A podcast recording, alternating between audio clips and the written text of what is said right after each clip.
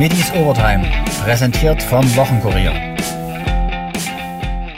Dynamo ist in die Vorbereitung auf die neue Zweitligasaison eingestiegen. In Sachen Neuzugänge ist noch nicht viel passiert. Das muss es aber, weiß auch Frank Lippmann, der in den 80ern 89 Mal für die Schwarz-Gelben stürmte. Dynamo ist aufgestiegen. Haben Sie damit gerechnet oder erwartet? Ja, Saisonverlauf war eigentlich schon äh, positiv. Es gab eine kleine Schwächeperiode, aber ich denke, äh, am Ende hat sich auch die Qualität durchgesetzt. Es waren äh, eine neu formierte Mannschaft, aber ich denke, am Ende äh, war es ein, ein, souveräner Aufstieg und das haben eigentlich alle erwartet in Dresden. Jetzt zweite Liga ist natürlich wirklich eine Klasse höher. Wo muss man vor allen Dingen nachlegen, in welchen Bereichen?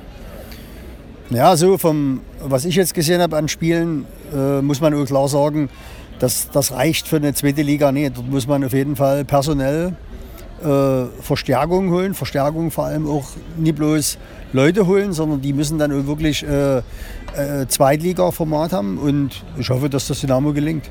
Also das Geld, was Sie jetzt einnehmen werden an Fernsehgeldern, sollte man auch wirklich ins Spielermaterial investieren. Also um, um, mittelfristig auch wieder eine zweite Liga abzusichern, muss man das Geld für neue Spieler einsetzen. Anders äh, wirst du mit hoher Wahrscheinlichkeit eher wieder einen Abstieg entgegengehen.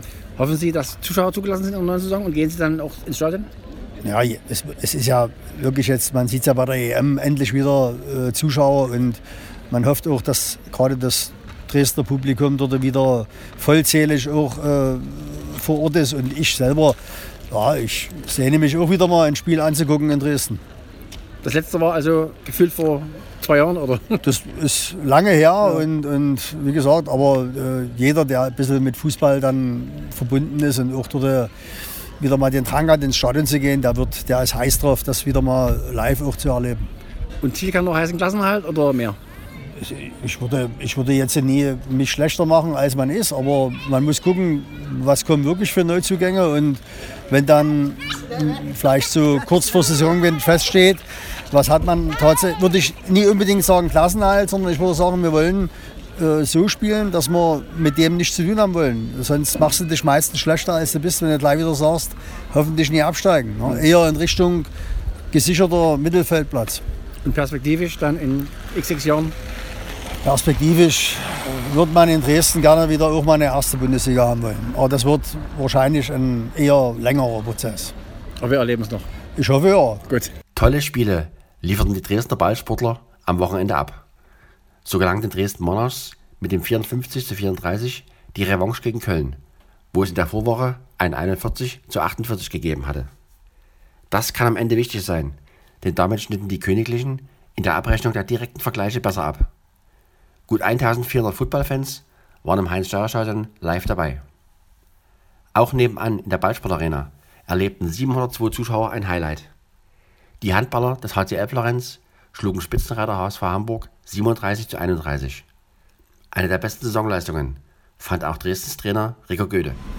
Erstmal, erstmal äh, danke für die Glückwünsche. Ähm, ja, äh, was soll ich jetzt sagen? Ich glaube, wir haben halt eine. Ja, also man muss ja das richtig einordnen. Wir haben jetzt zwei Spiele gehabt, die nicht so gut liefen, äh, wo wir jetzt auch gegen Eisenach lange geführt haben und zusammen weg, äh, wegnehmen lassen haben. Und äh, da kann man nicht von reden, dass wir Selbstvertrauen haben, aber was wir heute abgeliefert haben, ich glaube, das war mit die beste Saisonleistung. Ähm, klar, kommt vieles zusammen. Wir haben selber eine gute Torhüterleistung, äh, der Gegner nicht so. Äh, wir, wir werfen 37 Tore gegen Hamburg. Ähm, ja, war wirklich, und dann hat man auch im Verlauf des Spiels gesehen, äh, wie die Jungs an Selbstvertrauen gewonnen haben. Äh, auch so die Buschmann heute mit einem riesen Spiel hinten wie vorne und dann äh, sich auch heute mal belohnt und mal aufs Tor geworfen vor allen und dann auch belohnt. Das freut mich tierisch. Aber ich glaube, ich kann keinen rausnehmen. Das war eine, war eine super Leistung äh, von Torhüter bis zum Rechtsaußen. Äh, und äh, freut mich sehr, freut mich wirklich sehr, der, die zwei Punkte heute äh, für unsere Ziele. Äh, Hamburg wünsche ich alles Gute. Wie gesagt, Toto, wir werden alles daran legen, das am Mittwoch nochmal auf die Platte zu kriegen äh, gegen Gummersbach. Und, ähm, aber ihr könnt es selber stellen, von daher. Ähm, ja, stolz, sehr zufrieden und einfach glücklich über die zwei Punkte. Es war fast wie früher. 2526 Besucher bildeten einen stimmungsvollen Rahmen für den dritten Dresdner Galopprenntag.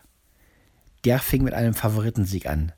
Laterani gewann den Aufgalopp mit Idee-Kaffee. Die 200 Meter Marke zu, Laterani, die Favoritin ist voraus, aber Palau gibt sich innen daneben nicht geschlagen und außen kommen hier Speedy View und äh, Rabbit Coates, die aber Laterani ist voraus, kann sie den Sieg hier holen für die Favoriten, Wetter im ersten Rennen des Tages, jawohl, das erste Rennen gewinnt Wladimir Panov auf Laterani vor Palau, dahinter wird Speedy View dritter vor Rabbit Coates. Auch das Rennen 130 Jahre Rennbahn Dresden-Seidnitz ging an einen Mitfavoriten. Casino Master ließ bei den Zockern den Rubel rollen. Noch ein bisschen Weg nach vorne zu machen. Vorne jetzt hier, das ist Casino Master an der Außenseite, die letzten 50 Meter Casino Master vor Moonlight Shadow. Casino Master oder Moonlight Shadow. Casino Master außen gewinnt gegen Moonlight Shadow. Dritter wird Rabbit Spirit vor Lytopie, die blieb gut dabei vor Roll Sunshine. Dann schlug die Stunde der Freunde von Außenseitern. Marigold gewann zur Quote von 15 zu 1. Sie übernommen 150 Meter bis zum Ziel. Marigold vor Mademoiselle mit Philemon im Kampf um Platz 2. Vorne ist hier Marigold, die letzten 100 Meter. Marigold, Marigold die Nummer 7. Unter Nicole Poli gewinnt das dritte Rennen vom, vor Mademoiselle. Dritter wird Philemon, vierter Girard. Als Sponsor dieses Rennens trat ein neuer Partner des Dresdner Rennvereins auf. Die Perplex Unternehmensgruppe. Wenke Löwer, Standortleiter in Dresden, ist sicher. Dieses Engagement ist keine Eintagsfliebe. Die Perplex Unternehmensgruppe war das erste Mal Sponsor auf der Rennbahn. Wie hat es Ihnen gefallen? Es hat uns sehr gut gefallen. Wir freuen uns, dass wir an diesem Ereignis teilnehmen konnten. Wir freuen uns besonders darüber, dass ganz viele Zuschauer dieses Mal wieder dabei sein konnten nach dieser Krise und freuen uns natürlich außerordentlich für den ausländischen Gast, der gewonnen hat. Das war Plentas Whisky, wenn ich das richtig gesehen habe. Und äh, ja, wir freuen uns natürlich auch zukünftig äh, weiter mit an der Seite des Dresdner Rennvereins zu sein.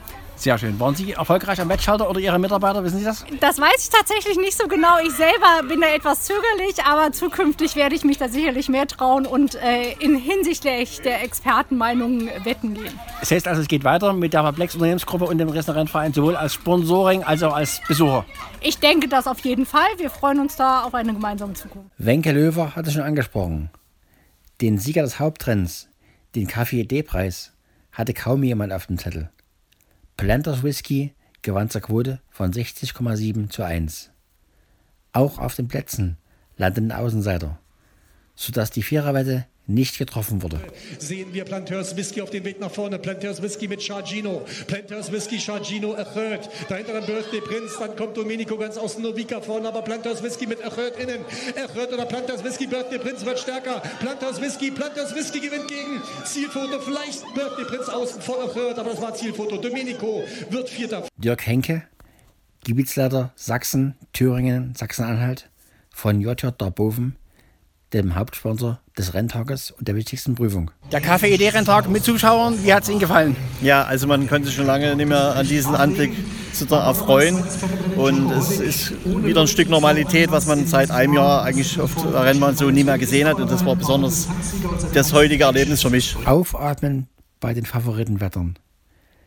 Im Preis der Galoppsportfreunde Dresden gewann die Favoritin Safira Dream aus München. Von da hinten noch was, 200 Meter. Dort kommt noch Nero de Avolo. Der Rest ist relativ weit weg. Safira Dream mit der Spitze und löst sich immer mehr die letzten 100 Meter. Shuichi Terraci auf der Nummer 2. Safira Dream. Das sind unsere Sieger im vierten Rennen des Tages. Safira Dream von Nero de Avolo. Cape Sipoy wird Dritter vor Amana. Großes Tennis gab es dann im RaceBets.de Podcast-Rennen. Es gewann Navratilova mit Sarah Bisset im Sattel, die zwischenzeitlich mit 50 Metern führte. Zum Ziel, Sarah Biesay mit dem Kommando auf Navratilova. Navratilova führt ganz aus, wird Adaris schnell. Iringa ist mit dabei im Kampf. Kommen sie noch näher ran. Auch Wesenberg probiert alles. Ginas vielleicht, aber Navratilova ist vorne. Navratilova. Navratilova geht nach Hause. Navratilova gewinnt Zielfoto. Dann Adaris wahrscheinlich auf dem zweiten Platz vor Iringa. Vierter wird Ginas vielleicht. Auf Wiedersehen zum Bivin Sommerpreis am 10. Juli lautete der Titel des abschließenden Rennens in dem der Japaner Suji Terachi seinen zweiten Tagestreffer landen konnte. Den Erfolg von Adao hatte Andreas Neugeboren, Manager im Rennstall von Langetia Klotte, vorher angekündigt. Mit äh, dem jungen Japaner aus München, der ihn äh, zuletzt in Dresden sehr ordentlich geritten hat. Er bekommt auch diesmal wieder die Chance und Adao sollte äh, mit 5 Kilo Erlaubnis und in dieser Gegnerschaft schon ein Wörtchen mitreden können. Die findet er jetzt auch. Rigoletto vor Varicon mit Adao, mit Abe Lips ganz außen. Kommt hier Vivian angeschossen, aber Rigoletto ist voraus. Rigoletto mit Adao. Adao wird stärker. Adao oder Rigoletto. Schöner Endkampf. Adao gewinnt das Rennen. Adao gewinnt gegen Rigoletto. Dann wird Vivian Dritter vor Abe. Fast 140.000 Euro ein Wettumsatz ließen Rennvereinspräsident Michael Becker bestens gelaunt Bilanz ziehen. Der erste Renntag mit Besuchern, wie war's? Ja, war wieder ein tolles Erlebnis wie vor anderthalb Jahren. Wir hatten natürlich heute richtig viele Besucher, eine, tolle Felder und äh, dadurch, dass wir mit Köln zusammen angeboten haben, auch einige Blackboxes bei den Pferden und bei den Reitern, sodass die Wetter doch einiges zu tun hatten. Die Fairerwetter wurde nicht getroffen, das heißt, es gibt nächstes Mal einen Jackpot. In welche Richtung wird er gehen? Na, wir werden wohl bei 10.200 Euro Jackpot liegen. Also es lohnt sich dann nächsten Mal wieder auf die Bahn zu kommen. Weiter geht's am 10. Juli. Dann bestimmt mit einem vollen Haus und noch mehr Raumprogramm für die ganze Familie.